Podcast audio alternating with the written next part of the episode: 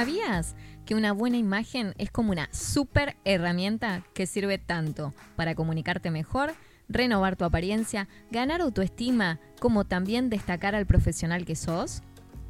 Bienvenido, bienvenida al primer consultorio en donde se tratan los problemas de imagen que nadie nos enseñó a tratar. Yo soy Noel Lineiro, tu asesora de cabecera, y juntos trabajaremos para que logres liberarte de tus inseguridades y romper con el miedo a mostrarte. ¿Comenzamos?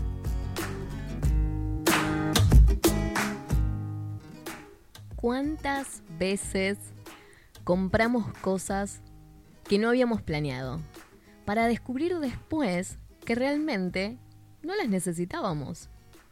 Pero, ¿por qué nos pasa esto? ¿Qué nos hace perder el norte? ¿Por qué salís a comprar el regalo para tu hermana, tu amigo, tu amiga y volvés con una remera para vos?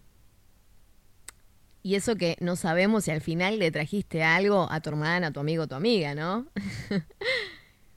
Hoy te vengo a proponer un poco de luz en este tema con algunos ejemplos para explicarte algunos motivos de esto. ¿Y por qué no? También aportarte alguna que otra solución. Hola, ¿cómo estás? Excelente nuevo día. Bueno, seguimos con el tema de los hábitos. Ahora estaríamos cerrando el mes ya con este tema. Hoy estamos con el tema de malos hábitos a la hora de comprar. Me vas a decir si vos cometes el pecado o no de comprar cosas que no necesitas. Bueno, te cuento que ya desde el episodio número 30, ese que se llamaba Padeces el efecto Diderot, que te vengo hablando un poco de estas actitudes que tenemos a la hora de comprar y que cuando las llevamos en el tiempo, las volvemos repetitivas, se convierten en hábitos también. Así como el hábito de que te laves los dientes, también es el hábito de que vos respondas igual cada vez que te encontrás con una oferta, por ejemplo. En el episodio 30, este de Padeces el efecto Diderot, te hablé de una actitud de compra que te termina encerrando en una espiral de consumo. Esa espiral de consumo es en la que comenzás a comprar algo de manera inocente y después terminás agregando muchísimas otras cosas. Como cuando tenés un evento y arrancás pensando que te vas a comprar solo una camisa o una blusa nueva, porque es lo que en realidad necesitas, y terminas agregando el pantalón, los zapatos y hasta algún reloj o cadenita que esté a juego para ese look. Ojo, si necesitas cada uno de estos ítems, no es que estás sufriendo el efecto Diderot, porque realmente lo necesitas. Pero si no es así, si es solamente como para que genere armonía con lo último que te compraste, porque el resto de las cosas que vos tenés en tu armario te hacen ruido, y te diría que sí, te dejaste vencer por este efecto. Si quieres saber mucho más sobre el tema, anda el episodio número 30 cuando termine este, que acá no me voy a extender más porque ya te lo había comentado y no quiero sonar tan repetitiva. Ahora, sí quiero decirte cómo podrías combatirlo. La forma ideal sería que reflexiones sobre si esa compra es necesaria de verdad o simplemente estás queriendo alcanzar alguna expectativa como puede ser em, escalar socialmente, impresionar a otros, ¿por qué no? O tal vez esta situación te suene, mostrarle a tu ex que estás genial sin él o sin ella. Todo entra en juego en nuestras expectativas a la hora de comprar. Pero bueno, voy a seguir más adelante. Y te voy a decir que a veces las personas quieren destacarse y diferenciarse de los demás, persiguiendo la exclusividad, el estatus social o simplemente desean mostrar su poder económico. En otras palabras, se trata de alguien que gasta su dinero para que los otros lo vean y de esa manera aparente ser superior frente a los demás de lo que realmente es. Por eso, este tipo de personas deciden comprar elementos de marcas de lujo, autos de alta gama, ediciones limitadas de determinados productos que pueden ser, a ver, tecnología, que eso vemos mucho, ¿no? El último iPhone, em, a lo mejor el último iPad o cualquier otra cosa que esté relacionada. Pueden ser vinos exclusivos también, si no es por el lado de la tecnología, relojes. Bueno, hay muchos elementos. Y las redes sociales, junto con los medios de comunicación, están plagados de exponentes de este tipo, de personas que muestran continuamente las cosas que poseen o lo último que se han comprado. Muchos de ellos son influencers y hay influencers sumamente conocidos del país y del mundo. La regla simplemente es lo quiero porque nadie más lo tiene y lo tengo que mostrar. A esto que te acabo de contar se le llama el efecto snob. ¿Cómo el snobismo? Bueno, va por ahí. A veces se trata de personas, o en la mayoría de los casos se trata de personas con alto poder adquisitivo. Pero otras veces son personas con un alto poder, pero de endeudamiento. Pero todo vale para poder recibir la atención que desean en base a sus adquisiciones. Ahora, ¿cuál es el problema de esto? El problema es poner el foco en que valemos en la medida de lo que tenemos. Creer que nuestro valor como personas nos los dan los elementos materiales. A ver, yo soy una gran admiradora de las marcas de lujo, como Prada, Hermès, y los diseñadores más reconocidos como la casa Dior, la casa Chanel. Realmente me gustan mucho estas marcas de lujo y sigo de cerca eh, sus desfiles, los nuevos productos, el trabajo en los talleres, porque valoro muchísimo su trayectoria, el trabajo artesanal que se realiza en la fabricación de distintas piezas. De hecho, he subido en mis stories de Instagram mucho de lo que tiene que ver con la calidad de los productos y lo que es la confección a mano, ¿sí? Si no vistes a lo mejor mis historias, sabes que puedes encontrarme como Noel Ineiro en cualquiera de las redes sociales y a veces me gusta compartir esto porque está quienes muestran solamente una cara de la marca de lujo que es el costo, pero también hay que revalorizar lo que es el trabajo artesanal que aún sigue existiendo detrás de estas marcas y esa trayectoria que las hace únicas. La calidad las caracteriza en los elementos que usan, eh, el toque de creatividad que agregan y la distinción que aportan a cada elemento. Pero ¿sabes qué pasa?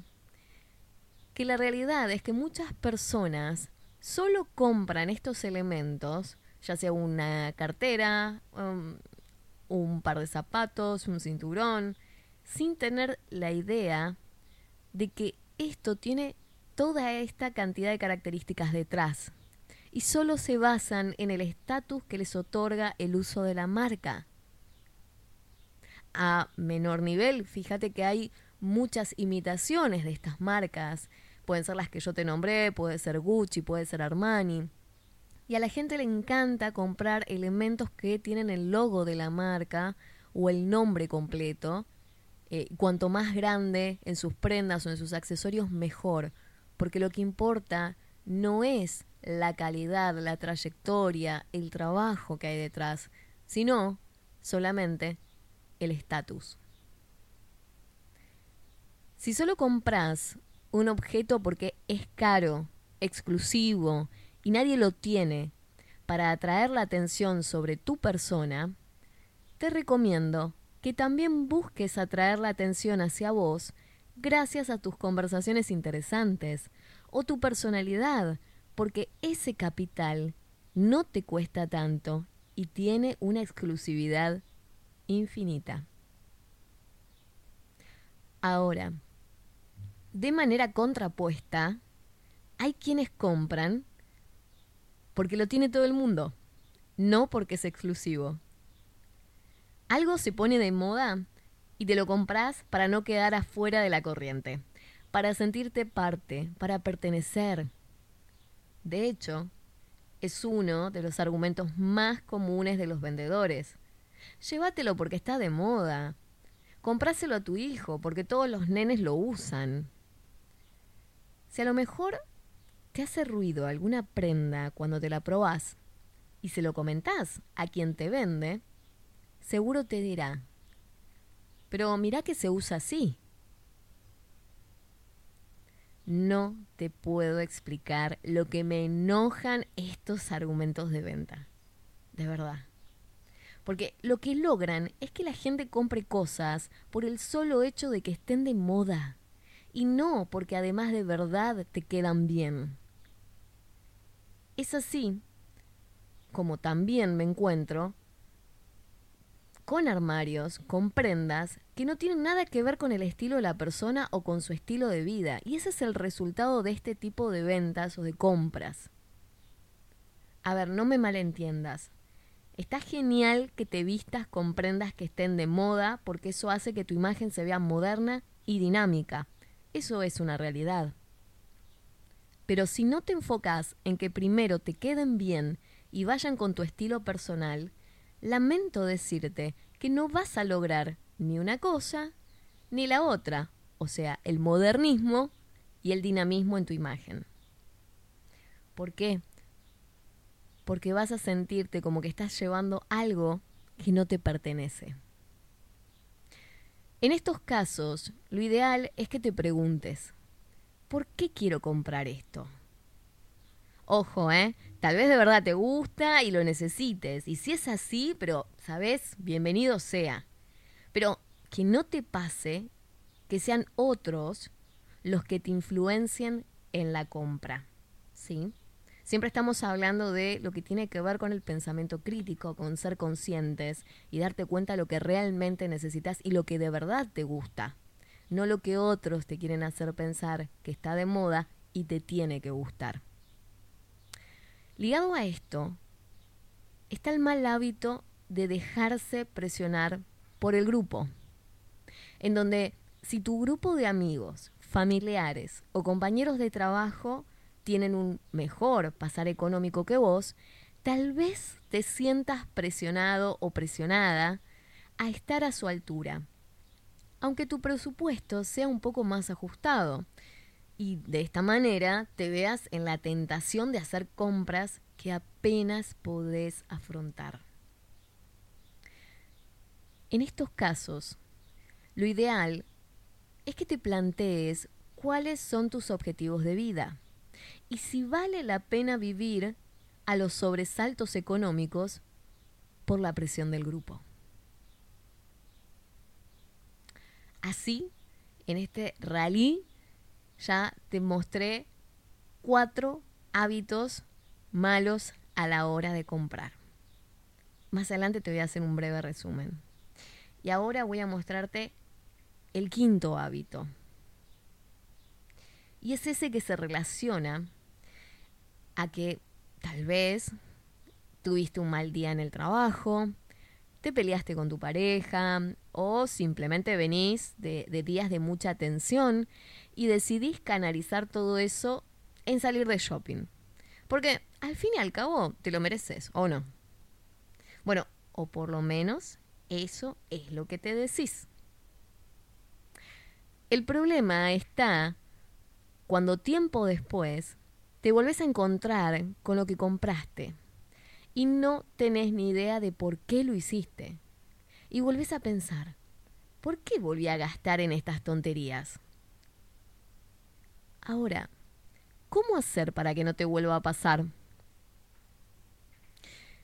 Primero, tendrías que entender que hacer compras te genera un sentimiento de felicidad fugaz. Por un instante te hace olvidar de los problemas, de la gente que te molesta, el estrés o todo el trabajo que tenés pendiente cuando vuelvas a casa o a la oficina. Pero como justamente es fugaz tal como llegó, desaparece.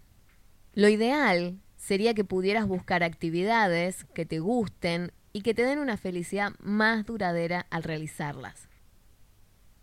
Puede ser algún hobby, deporte o cualquier actividad que te ayude a calmar la tensión en momentos complejos. Estos cinco hábitos que te comenté, muy un poco por arriba, para que puedas a lo mejor identificarlos si se asocian a vos o a alguna persona que conozcas. Acordate que si directamente no se asocian a vos y tal vez necesitas mostrarle esto a otra persona, le puedes compartir el episodio de hoy, ¿sí? A todos siempre nos ayuda el poder reflexionar. Los cinco malos hábitos de compra que te traje hoy son, primero, comprar por el efecto Diderot, que es eso de que cuando comenzás por una compra inocente, tal vez termines agregando muchísimas otras cosas y entres en una especie de espiral de consumo. Sabes que este episodio lo tenés en el programa número 30, que se llama Padeces el efecto Diderot, y ahí podés encontrar más info sobre el tema. El segundo mal hábito que te había mencionado era el de comprar por el efecto snob, en donde buscas destacarte, diferenciarte de los demás, buscas la exclusividad, el estatus social o simplemente mostrar que económicamente puedes acceder a eso. El tercer mal hábito es el que te mencioné, porque todo el mundo lo tiene, yo también lo tengo que tener. Algo se pone de moda y te lo compras para no quedar afuera de la corriente, para sentirte parte, para pertenecer. Porque también te hacen creer que cuando estás dentro de la moda estás actualizado. Pero no es a cualquier precio esto. El siguiente mal hábito, el cuarto que te mencioné, se basa en comprar por la presión del grupo, aunque esto a veces te traiga problemas económicos. El quinto mal hábito se refería a comprar para liberar la tensión. De más está decirte que cada quien hace con su dinero lo que quiere y con sus compras también. El episodio de hoy no apunta solo a visibilizarte y entender algunos patrones de comportamiento que tal vez te están llevando a que tus compras no sean tan efectivas como te gustaría. También apunta a que puedas ser más consciente de que si esto te molesta y hoy te está afectando, que a lo mejor por ahí viene el problema. Estás detectando cuáles son los síntomas que hacen que vos hoy en día no puedas disfrutar de lo que viene después de realizar las compras.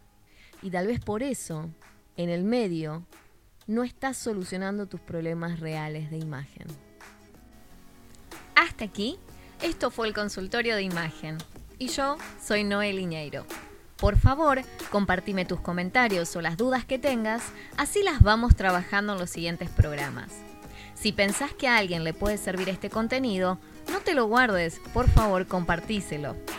Y si querés acceder a más info, ingresa a noelineiro.com, así estamos más en contacto también. La próxima semana te espero por acá para recordarte que sos más fuerte que tus excusas y que es tiempo de que renovemos tu imagen y hagamos visibles tus fortalezas, porque es hora de que las cosas cambien a tu favor. Gracias por estar del otro lado.